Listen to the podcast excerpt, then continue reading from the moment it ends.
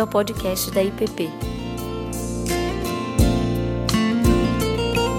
A mensagem que você está prestes a ouvir foi ministrada pelo pastor Ricardo Barbosa. Bom dia para todos. Nós vamos dar continuidade ao tema que temos trabalhado ao longo desse período de férias, desse mês de janeiro até o primeiro domingo de fevereiro.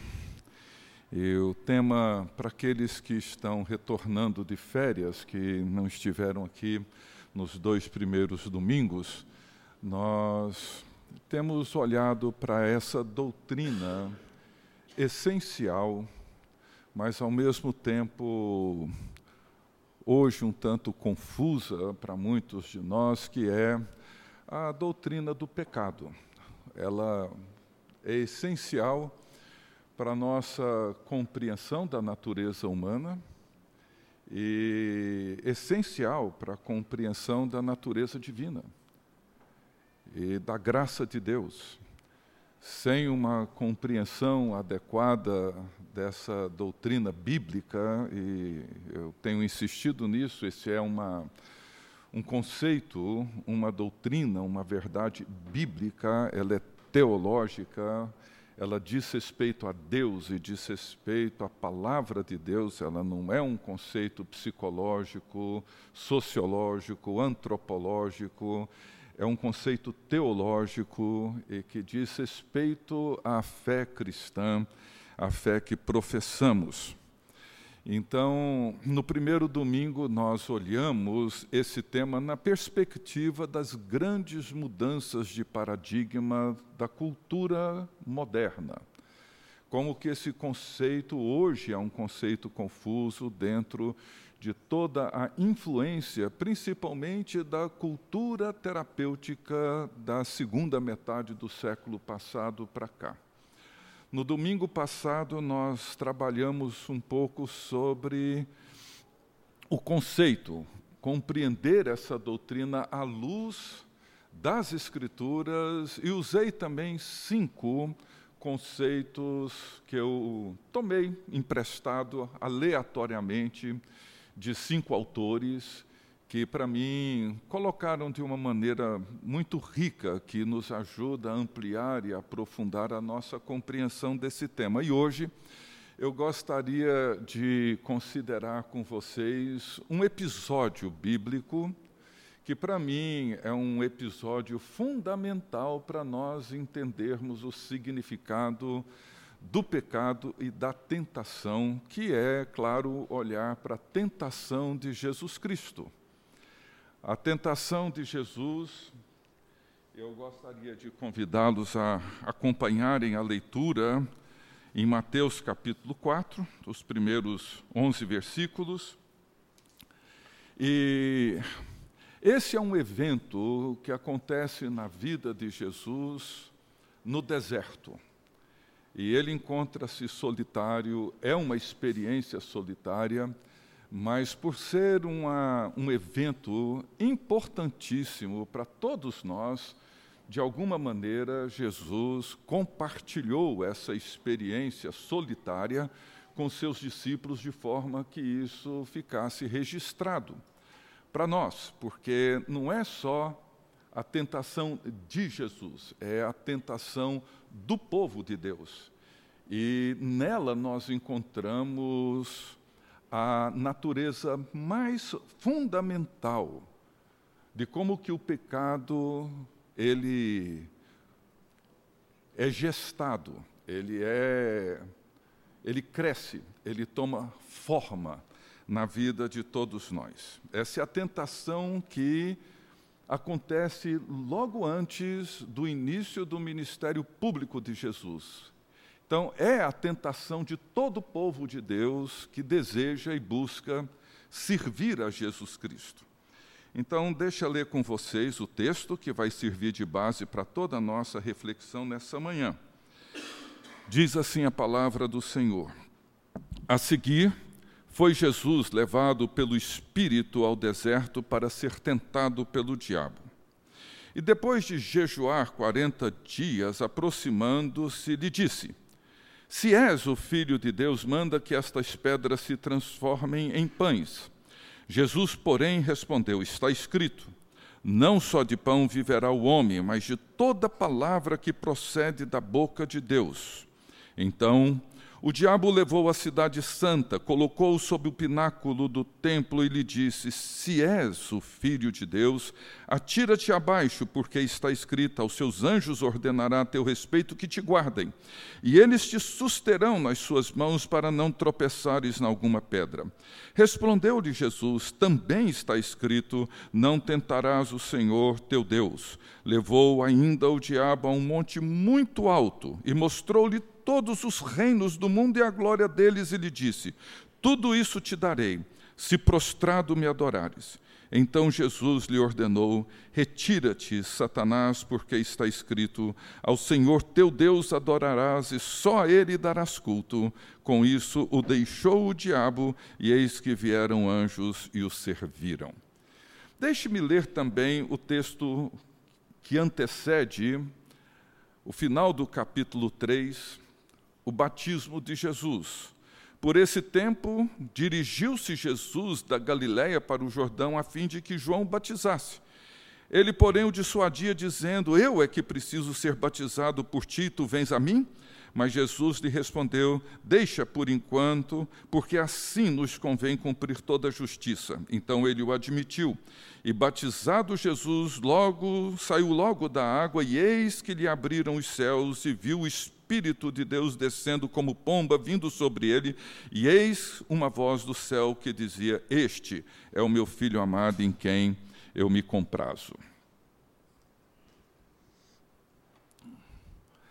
Esse é um dos textos que lança luz sobre as nossas trevas. E duas coisas me chamam a atenção quando eu penso nisso. Primeiro, a primeira maneira como esse episódio lança luz sobre as nossas trevas é que ser um discípulo de Jesus Cristo, ser cristão, significa aprender a discernir vozes. A discernir vozes.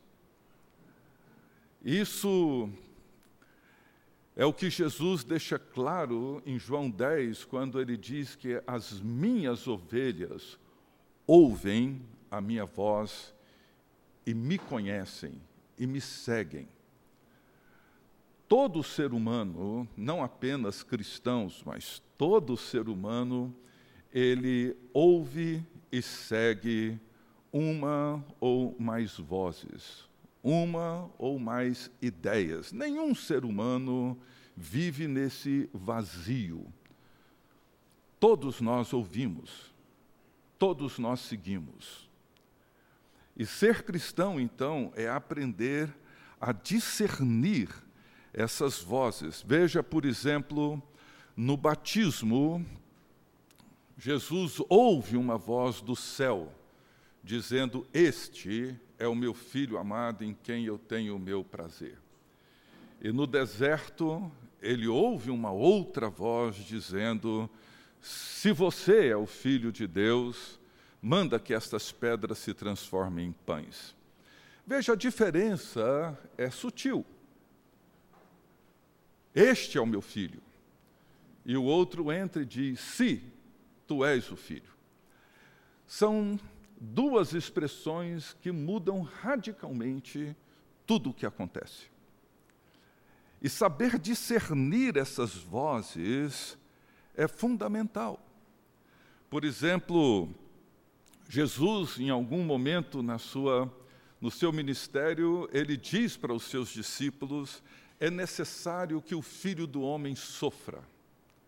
Mas, de repente, um dos seus discípulos, talvez o mais forte, de personalidade mais forte entre eles, levanta e diz: Eu não vou permitir que isso aconteça. E Jesus é, precisa, precisa repreender Pedro, dizendo: Arreda-te de mim, Satanás. Aprender a discernir vozes. A segunda luz que esse episódio lança sobre as nossas trevas é que, em grande medida, essa experiência, ou seja, a tentação, ela é uma batalha que acontece na mente. Ela acontece na maneira como nós interpretamos, compreendemos e respondemos às Escrituras. Ela envolve os nossos pensamentos. Não é um cenário assombroso, não é um cenário desses caóticos.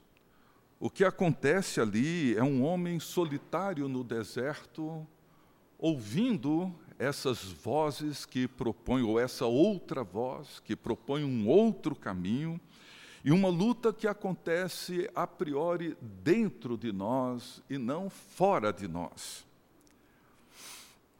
E nós sabemos que nossas emoções, os nossos sentimentos, na maioria das vezes, eles seguem os nossos pensamentos e as nossas convicções. Não são os fatos externos que determinam a maneira como nós vamos viver, mas é a paisagem interna que nos ajuda a olhar e a interpretar a paisagem externa. Então, por isso que nós encontramos na Bíblia várias passagens que falam sobre a importância da mente transformada, dos nossos pensamentos. Eu coloquei aqui apenas algumas. Isaías 26, onde diz: Tu conservarás em paz aquele cuja mente está firme em ti, porque ele confia em ti. Romanos 12, 2: E não vos conformeis com este século, mas transformai-vos pela renovação da vossa mente. 1 Coríntios 2: Pois quem conheceu a mente do Senhor que o possa instruir? Nós, porém, temos a mente de Cristo. 2 Coríntios 10: Porque as armas da nossa milícia não são carnais, e sim poderosas em Deus para destruir fortalezas, anulando nós sofismas e toda altivez que se levante contra o conhecimento de Deus e levando cativo todo o pensamento à obediência de Cristo. E no pequeno livro Crer é também pensar, o reverendo John Stott, ele diz assim acerca desse episódio da tentação, ele diz assim, três vezes ele se opôs à tentação com a palavra grega ptai, está escrito.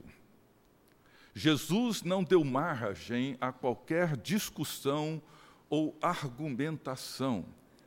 A questão já estava decidida, logo de partida, na sua mente. As verdades, os valores, os princípios que levaram Jesus a responder a outra voz segundo o reverendo Stott, já estava decidida, muito antes da batalha começar. Então, essas duas luzes que essa experiência de Jesus lança sobre as nossas trevas, elas são muitíssimo importantes. Discernir vozes e entender que essa batalha acontece na mente nos nossos pensamentos, a maneira como as nossas convicções respondem. Uma outra, um outro dado importante para nós seguirmos nessa meditação é que a palavra grega usada na Bíblia para teste, para tentação, para prova ou para provação é a mesma palavra. A mesma palavra. Por isso que o texto diz que Jesus foi levado pelo Espírito para o deserto para ser tentado pelo diabo. Parece uma contradição, mas não é. Deus sempre nos testa. O diabo sempre usa os testes, as provas que Deus coloca diante de nós como forma para nos levar a cair, a negar, a nos afastar de Deus. É por isso que na oração que Jesus nos ensinou, ele diz: E não nos deixes cair em tentação. Na versão corrigida da, da, da Bíblia Trinitariana, ele diz: E não nos induzas à tentação. Na versão da Bíblia de Jerusalém, ele diz: E não nos exponhas à tentação. Na que nós usamos mais comumente aqui na nossa igreja, diz: E não nos deixes cair em tentação. Ou seja, os testes virão, as provas virão. Deus testa Abraão, Deus testa Jó. Jesus é testado no deserto. Mas todo teste ele implica também numa possibilidade real de tentação. E Tiago diz que Deus não tenta ninguém.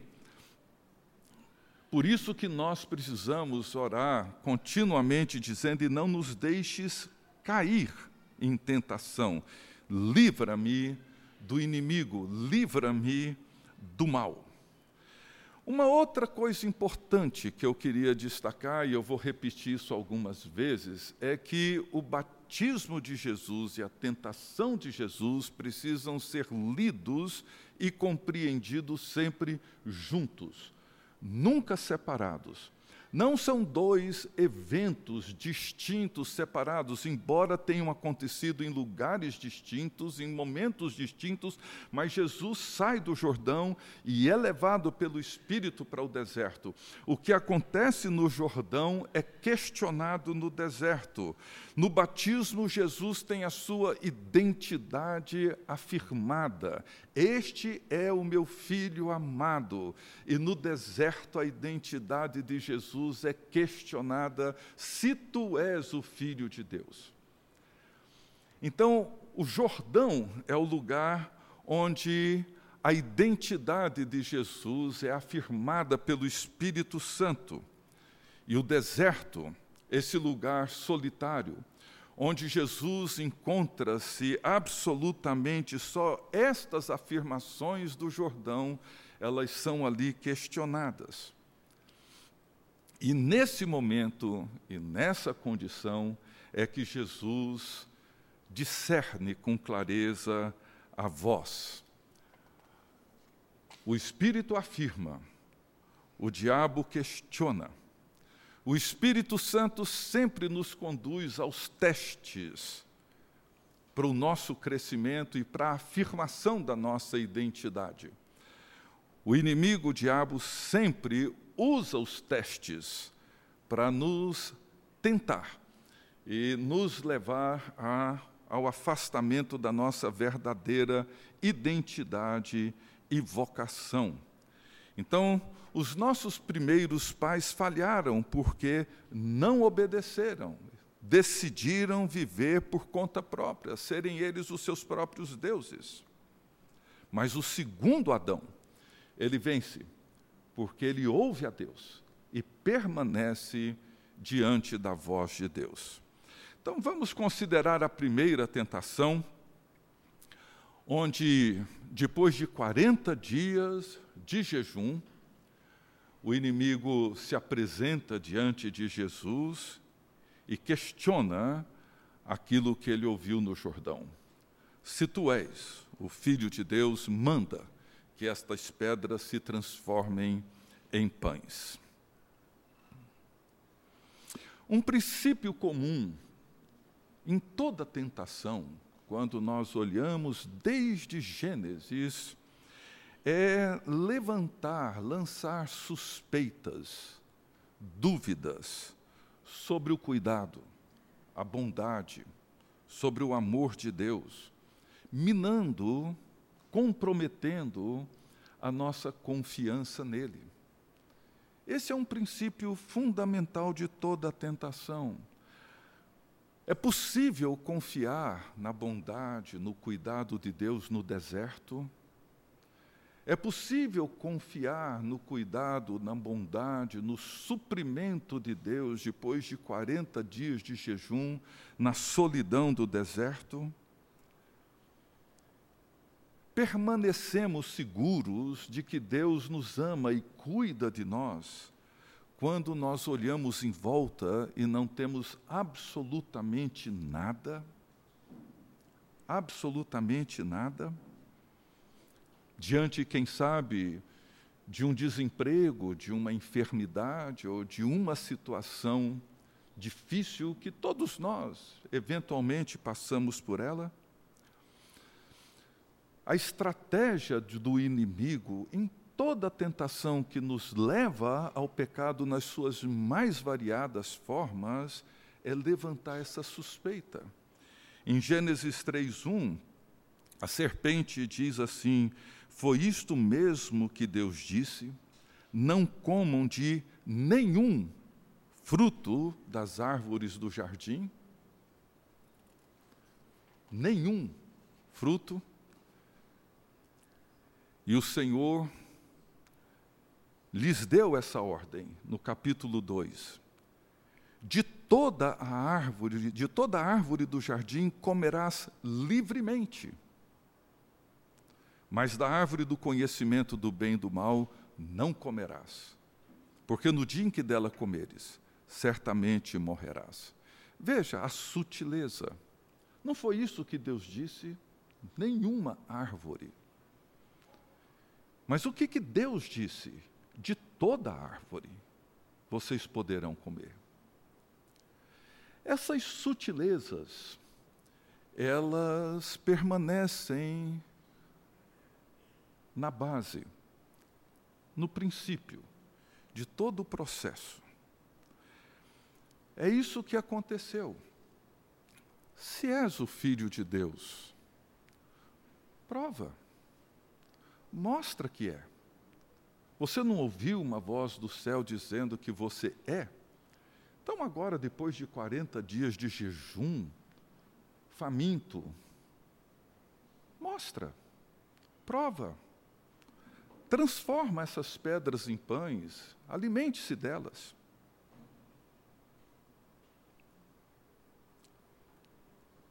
E o que me chama a atenção nesse episódio de Jesus é que essas tentações, elas não se configuram como um pecado da maneira como nós naturalmente ou popularmente compreendemos. Não há nenhum problema ético, nenhum conflito moral em uma pessoa, depois de 40 dias de jejum, faminta, se alimentar. Jesus depois se alimentou. Não há nenhum problema ético, moral em comer pão, em ter necessidades físicas reais. Isso não constitui em si um problema, não constitui em si um pecado. As nossas necessidades, elas são reais. Necessidades econômicas, sociais, físicas, familiares, etc. Precisamos de tudo isso, precisamos de trabalho, precisamos de recurso financeiro, precisamos de saúde, todos nós buscamos essas coisas.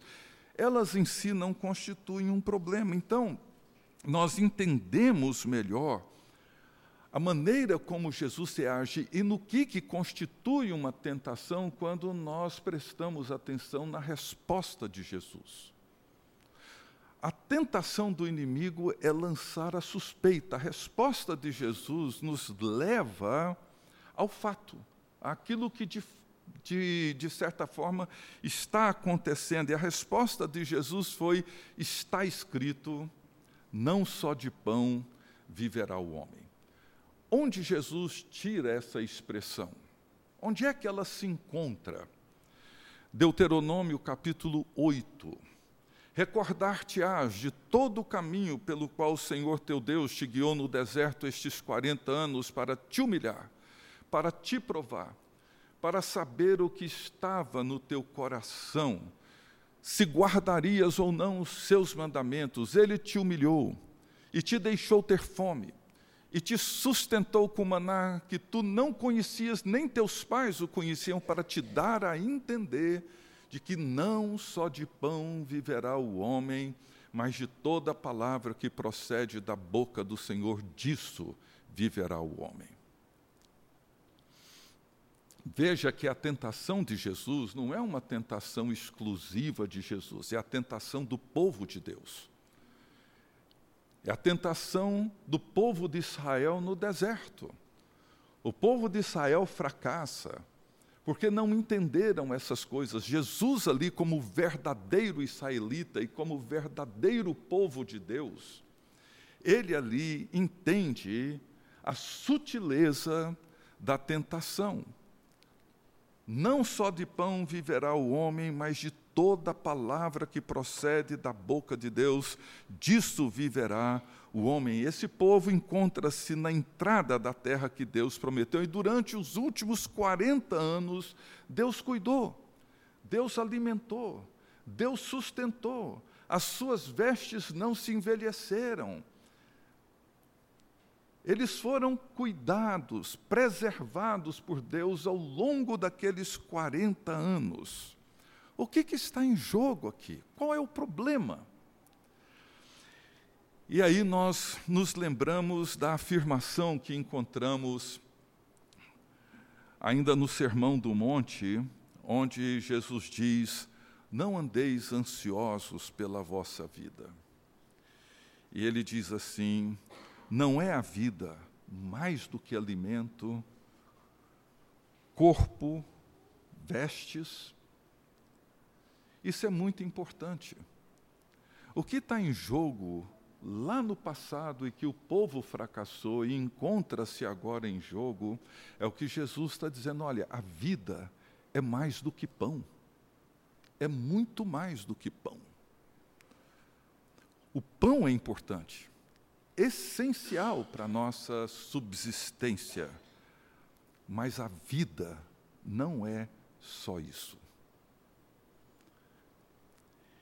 E muitas vezes porque não percebemos a sutileza dessas coisas. Nós tropeçamos e caímos. Qual é a palavra que procede da boca de Deus? Esse é o meu filho amado. Não é só de pão, mas da palavra que vem da boca de Deus.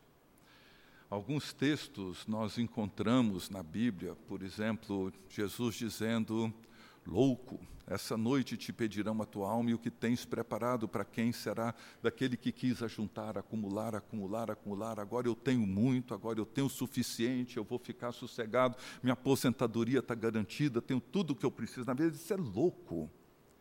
Isso é uma insanidade. A vida não é só isso. Tende cuidado, guardai-vos de toda e qualquer avareza, porque a vida de um homem não consiste na abundância dos seus bens. A loucura de alguém que diz: Direi para mim mesmo, para minha alma: tens em depósito muitos bens para muitos anos, descansa, come, bebe, regala-te. Jesus vai dizer: louco, louco a vida não é só isso.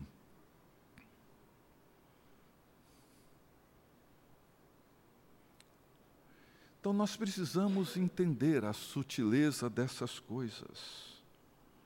Nós somos sustentados pela palavra que procede da boca de Deus. E a palavra que procede da boca de Deus é: Tu és o meu filho, a minha filha amado em quem eu tenho o meu prazer. Isso nos ajuda a resistir aquilo que não parece pecado, não parece tentação, mas tem o poder de nos afastar da graça de Deus. Vamos olhar então, o tempo está correndo, a segunda tentação. Então o diabo levou a cidade santa colocou-o sobre o pináculo do templo e lhe disse: Se és filho de Deus, atira-te abaixo, porque está escrito: Aos teus anjos ordenará a teu respeito que te guardem, e eles te susterão nas suas mãos para não tropeçares em alguma pedra. Veja, a primeira tentação acontece no deserto, a segunda na cidade. De alguma forma, Jesus é levado a imaginar esse cenário. A segunda acontece mais especificamente no templo, No deserto, nós lutamos contra a nossa solidão e o sentimento de abandono, o lugar onde a nossa identidade é testada. Mas na cidade, no templo, nós lidamos com a nossa afirmação pública. E o grande fato é que o Messias iria se manifestar no templo. E Jesus, claro, precisava afirmar para o povo que ele era o Messias, o enviado de Deus. Veja o que os profetas disseram. Isaías, voz de grande tumulto virá da cidade, voz do templo, voz do Senhor que dá apago os seus inimigos. E Malaquias diz: Eis que eu envio o meu mensageiro que preparará o caminho diante de mim. De repente virá ao seu templo o Senhor a quem vós buscais, o anjo da aliança a quem vós desejais. Eis que ele vem, diz o Senhor dos exércitos. Então veja, o diabo o coloca no lugar mais alto do templo, no pórtico de Salomão, e ele volta mais uma vez dizendo: Se és o filho de Deus. Mais uma vez ele questiona a identidade do Jordão. Mas agora, o que, que significa ser filho de Deus? O que é que significa ser o Messias? O que é que significa ser o ungido de Deus? Como ele iria afirmar o seu reinado, a sua vocação messiânica? De que forma ele seria reconhecido? Os judeus esperavam algum sinal que validassem o seu a sua vocação messiânica, a sua unção divina, a sua natureza real, o seu poder. Mas a sutileza do inimigo sempre surpreende, porque ele viu na primeira resposta de Jesus que Jesus vive pela palavra que procede da boca de Deus. É como se o inimigo dissesse: então, esqueça o pão se você é o filho de Deus e se você se alimenta e se sustenta pela palavra que procede da boca de Deus, então vamos lá. Veja a palavra que procede da boca de Deus no Salmo 91, porque aos seus anjos dará ordens a teu respeito para que te guardem de todos os teus caminhos, eles te susterão nas suas mãos para não tropeçares em alguma pedra. Olha, é bíblico. Está na Bíblia. Ele prometeu te sustentar, ele prometeu que mal nenhum iria acontecer. E quando nós lemos o Salmo 91, que é um salmo preferido de muitos crentes, fica aberto na sala, num porta-bíblia, numa Bíblia especial, sempre no Salmo 91, que traz essa promessa do cuidado de Deus, da presença, da bondade, do sustento de Deus. O diabo então diz: está bom, você vive pela palavra, está na palavra. Aos teus anjos dará ordens a teu respeito para que te guardem e eles te susterão. Pula daí, dê ordem aos seus anjos e todo esse povo cairá de joelhos diante de ti. E aí?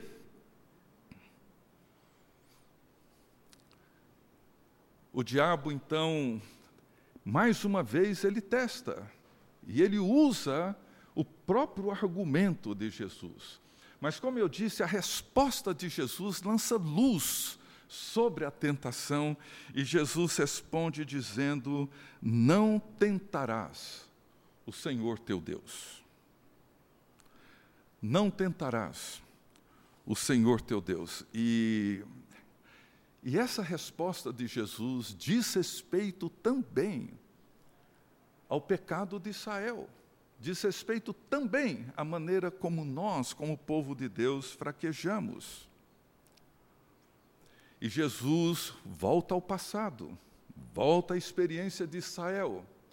E ele diz assim: Pois o Senhor, em Deuteronômio, o seu Deus está no meio de vocês. É Deus zeloso. A ira do Senhor, o seu Deus, se acenderá contra vocês, e ele os banirá da face da terra. E veja, não ponham à prova o Senhor, seu Deus, como fizeram em Massá. E no Salmo 95, não endureçais o vosso coração como em Meribá, como no dia de Massá no deserto, quando os vossos pais me tentaram, pondo-me à prova, não obstante terem visto as minhas obras. O que que aconteceu em Massá? Êxodo 17. Tendo partido toda a congregação dos filhos de Israel do deserto de Sim, fazendo suas paradas, segundo o mandamento do Senhor, acamparam-se em Refidim, e não havia ali água para o povo beber. Contendeu, pois, o povo com Moisés e disse: Dá-nos água para beber. Respondeu-lhes Moisés: Por que contendeis comigo? Por que tentais o Senhor? Tendo aí o povo sede de água, murmurou contra Moisés e disse: Por que nos fizeste subir do Egito para nos matares de sede a nós, a nossos filhos e aos nossos rebanhos? Então clamou Moisés ao Senhor: Que farei a este povo? Só lhe resta apedrejar-me. Respondeu o Senhor a Moisés: Passa adiante do povo e toma contigo alguns dos anciãos de Israel, leva contigo em mão o bordão com que feriste o rio e vai. Eis que estarei ali diante de ti sobre a rocha em Horebe. Ferirás a rocha e dela sairá água e o povo beberá. Moisés assim o fez na presença dos anciãos de Israel e chamou o nome daquele lugar de Massá e Meribá por causa da contenda dos filhos de Israel e porque tentaram o Senhor dizendo: Veja, está o Senhor no meio de nós ou não? Veja, o povo chega em Refidim, não encontram água, entram em contenda com Moisés, pressionam Moisés. Moisés se viu ameaçado, achando que se a coisa esquentasse um pouco mais, iriam apedrejá-lo. E ele então ora, fala: Senhor, o que, que eu vou fazer com esse povo? E Deus então pede para ele pegar a mesma vara com que ele abriu o rio, e agora vai lá e fere a rocha em Horebe e saiu água, e Deus então reage contra esse povo que levantava esse questionamento: está o Senhor no meio de vocês ou não? E essa era a dúvida que o inimigo queria suscitar na mente de Jesus. Está o Senhor com vocês ou não? Não é uma questão de encontrar o texto bíblico para justificar. A questão é que a luta se dá aqui. A resposta de Jesus foi: Não tentarás o Senhor, o teu Deus. Não coloque em Deus à prova. As promessas de Deus não estão aí simplesmente para Deus ser testado por nós em qualquer circunstância, em qualquer momento. Israel fracassou porque duvidou. E na sua dúvida, tentaram o Senhor. Nós sabemos que o destino de Jesus era o Calvário. A oração de Jesus no Getsemane só seria possível se ele respondesse adequadamente a esse questionamento no deserto. Todo o futuro do ministério de Jesus e da nossa história e vida estavam ali, naquele episódio no deserto. A oração de Jesus no jardim é um eco a essa tentação. Como que Jesus poderia aceitar o cálice amargo? Como que Jesus iria afirmar a sua vocação messiânica? Como que ele enfrentaria a sua paixão e o seu sofrimento sem essa confiança? E é interessante que o texto termina em Marcos, na versão de Marcos sobre a tentação, o texto termina dizendo: onde permaneceu 40 dias, sendo tentado por Satanás, estava com as feras, mas os anjos o serviam. Salmo 91. Aos teus anjos dará ordens a teu respeito que te guardem. Os anjos estavam lá, servindo-o. E ele sabia disso. Vamos caminhar para a terceira tentação para a gente ir concluindo. Levou ainda o diabo a um monte muito alto, mostrou-lhe todos os reinos do mundo e a glória deles, e lhe disse: Tudo isso te darei se prostrado me adorares. E disse-lhe o diabo: Dar-te-ei toda a autoridade e a glória destes reinos, isso na versão de Lucas, porque ela me foi entregue, e eu a dou a quem eu quiser. Portanto, se prostrado me adorares, toda será tua. Olha, esse poder eu tenho. Esse domínio me foi dado e eu posso dar a quem eu quiser. E eu te dou. O poder, eu te dou a autoridade sobre os reinos deste mundo com uma pequena condição se você ajoelhar rapidinho aqui e dizer uma coisinha boa a meu respeito, tudo é seu. Eu te entrego. Então, como eu tenho insistido, a tentação de Jesus é a tentação de todos nós. E no Velho Testamento, o povo fracassou. Mas o verdadeiro israelita, Jesus, ele vence. Na primeira tentação, Jesus ele é testado em sua fidelidade em relação ao Pai. Na segunda, o inimigo tenta, testando o Pai em sua fidelidade em relação ao Filho. Se és o Filho, se és o Filho de Deus, então, o inimigo coloca Jesus nessa condição, provavelmente usando assim a imaginação, e lhe oferece tudo. E você pode imaginar o que, que significa. Eu acho que qualquer um de nós aceitaria isso sem nenhum problema. Assim, olha, se eu tenho toda a autoridade de todos os poderes, eu posso fazer aquilo que eu julgo ser o melhor. Todos nós gostaríamos, em algum momento, de ter um tipo de poder, um tipo de autoridade para fazer com que as coisas funcionassem do jeito mais justo, perfeito, correto que nós idealizamos, sonhamos, desejamos para a família, para a cidade, para a igreja, para a nação, para o mundo.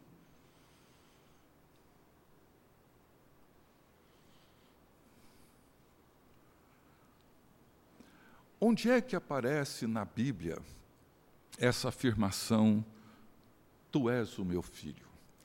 É curioso como Jesus usa as Escrituras o tempo todo na sua resposta. Salmo 2. Proclamarei o decreto do Senhor, ele me disse: Tu és o meu filho. Eu hoje te gerei. Pede-me e eu te darei as nações por herança e as extremidades da terra por tua possessão. É um salmo real. É um salmo de Davi, diante das pressões e das ameaças que o seu reino sofria. E ele afirma que ele foi colocado no trono pela vontade de Deus, ele chama os reis da terra, as nações, para se despirem do seu orgulho. Um salmo que representa, de alguma maneira, um mundo organizado contra Deus em deliberada oposição ao seu governo. Mas nesse salmo é onde nós encontramos essa afirmação: Tu és o meu filho. Ou seja, ela aparece no momento em que a promessa do governo do Filho de Deus sobre todas as nações, ela é afirmada. A questão toda é como que esse governo acontecerá, como que ele se dará. E o outro texto, onde nós encontramos a expressão em quem a minha alma se compraz, é no poema do servo sofredor de Isaías 42. Eis aqui meu servo, a quem sustenho, meu escolhido, a quem a minha alma se compraz. Pus sobre ele o meu espírito e ele promulgará o direito para os gentios, em quem eu tenho o meu prazer. Esse é o meu filho, em quem eu tenho o meu prazer. Então, no batismo, Jesus ouve essa afirmação. Ali a sua identidade está definida. Ele é o filho amado em quem o Pai tem nele todo o seu prazer. Nos poemas do servo sofredor de Isaías, vemos que esse servo, em quem a alma de Deus se compraz, vai sofrer.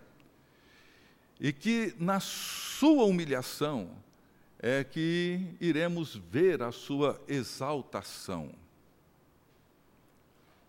ele dará as nações por herança. Veja, Isaías 49, outro texto do servo sofredor, diz assim: diz o Senhor, o Redentor e Santo de Israel, ao que é desprezado, ao aborrecido das nações, ao servo dos tiranos, os reis o verão e os príncipes se levantarão, e eles te adorarão por amor do Senhor que é fiel e do Santo de Israel que te escolheu. 53, Isaías 53, o último poema do servo sofredor, era desprezado e o mais rejeitado entre os homens, homem de dores e que sabe o que é padecer, e como um de quem os homens escondem o rosto, era desprezado e dele não fizemos caso. E ele segue dizer, dizendo: certamente ele tomou sobre si nossas enfermidades, as nossas dores levou sobre si, nós o reputávamos como aflito, ferido de Deus e oprimido. A questão aqui é como ele é o rei. Ele recebe de Deus as nações por herança. O filho do homem veio para estabelecer e assumir o reinado aqui no mundo. A questão toda é como? Como? E Jesus mesmo responde dizendo: Porque o filho do homem não veio para ser servido, mas para servir.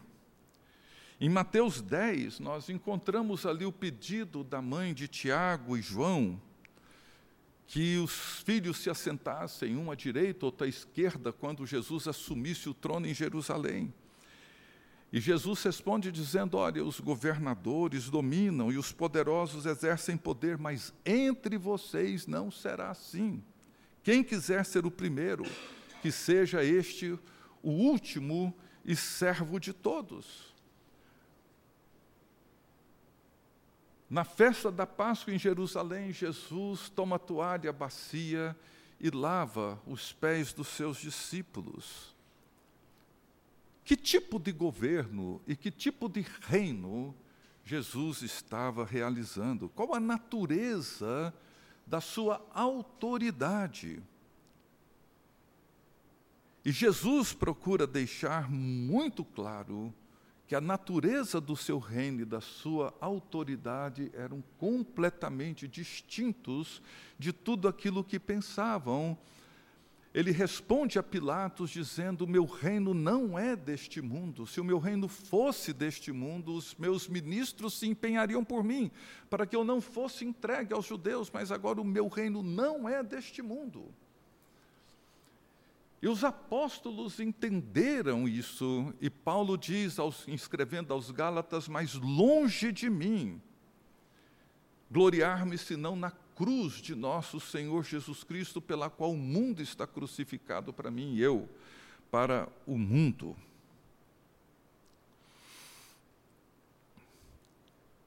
Então veja a sutileza de todo esse processo, a importância das Escrituras, não só de tentar interpretar pontualmente um ou outro versículo na Bíblia, mas entender o conjunto de todos eles, a maneira como o povo de Deus vem se comportando, como que Jesus Cristo reage e como que nós precisamos discernir vozes permitir que essa luz penetre na nossa vida para saber responder a partir das Escrituras, com a mente transformada, aquilo que se encontra diante de nós, porque a sutileza é muito grande.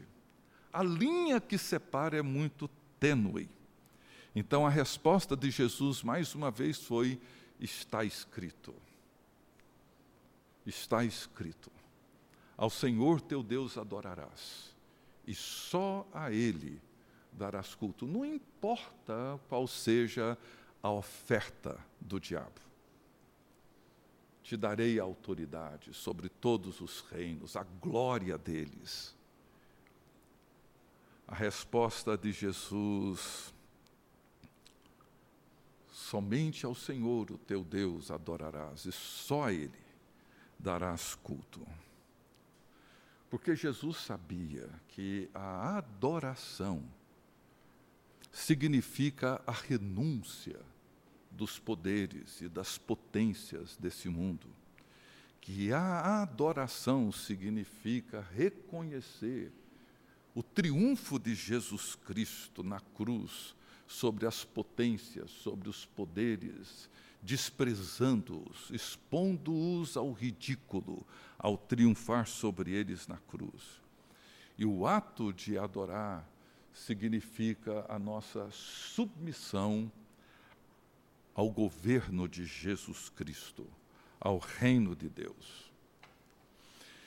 Então, meus queridos, a tentação de Jesus nunca deve ser compreendida sem o batismo.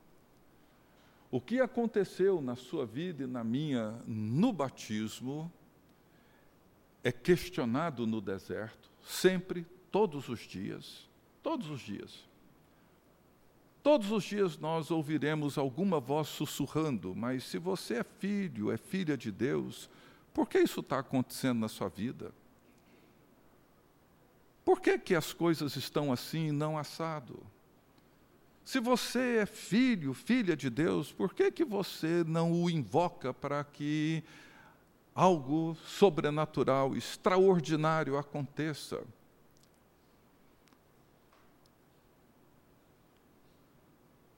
Toda a dinâmica do pecado, ele brota quando nós não entendemos o que aconteceu com Jesus no Jordão e no deserto.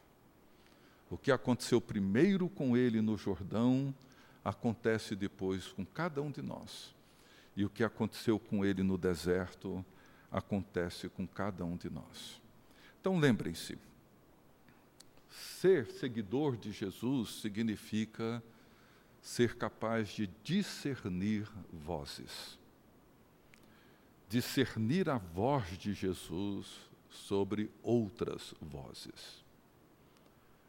Lembrem-se que todos nós seguimos uma ou mais vozes, uma ou mais ideias. As minhas ovelhas ouvem a minha voz e me seguem. E segundo, a tentação é um conflito que acontece na mente. Se nós não fazemos o dever de casa, de conhecer as Escrituras, a história do povo de Deus, os evangelhos, a doutrina dos apóstolos e todo o fundamento bíblico, teológico, doutrinário que é estabelecido para o nosso discernimento dessas coisas. A nossa vulnerabilidade em relação à tentação é muito grande e a necessidade de nós permanecermos como comunidade, apoiando, suportando, sustentando, encorajando uns aos outros, advertindo, admoestando, exortando uns aos outros para não cairmos nessas ciladas é fundamental. Por isso que Jesus nos ensinou a orar dizendo: "E não nos deixes cair em tentação". Os testes virão. E é bom que venham as provações virão e é necessário que elas aconteçam. Mas o grande risco é que o inimigo, em todas essas ocasiões, ele vai usar aquilo que o Espírito Santo está fazendo para tentar nos afastar do caminho de Jesus Cristo. E ao fazer isso, pode ser um pequeno e leve desvio, isso nos levará no final a um completo afastamento daquilo para o qual Jesus Cristo nos chama. Por isso que essa doutrina do pecado e da compreensão da natureza humana é fundamental. Jesus entendeu a natureza humana quando ele reconheceu toda a história do povo no Velho Testamento e como que eles fracassaram. Como que eles fracassaram? A vida para eles era pão. Era pão, apenas isso, como a vida de muitos de nós. É uma questão de sobrevivência. Não passa disso. E usamos a fé para garantir nossa sobrevivência, não é verdade? Usamos ela. Oramos para que a nossa sobrevivência seja preservada intacta e, se possível, com algum ganho extra. Né? Nós queremos visibilidade, queremos saltar do alto de qualquer lugar, queremos que alguém nos veja e nos valorize, nos reconheça pelas coisas grandes que fazemos. Ou muitas vezes aceitamos como se fosse de Deus dádivas que só o diabo tem poder para oferecer. Eu já vi muita gente dando graças a Deus e aceitando aquilo que o diabo oferece. É muito fácil. Então, que Deus assim nos ajude a discernir essas coisas para resistirmos essa presença sutil mas perigosa, que acontece todos os dias. É isso, gente. Deus abençoe. Você acabou de ouvir o podcast da IPP.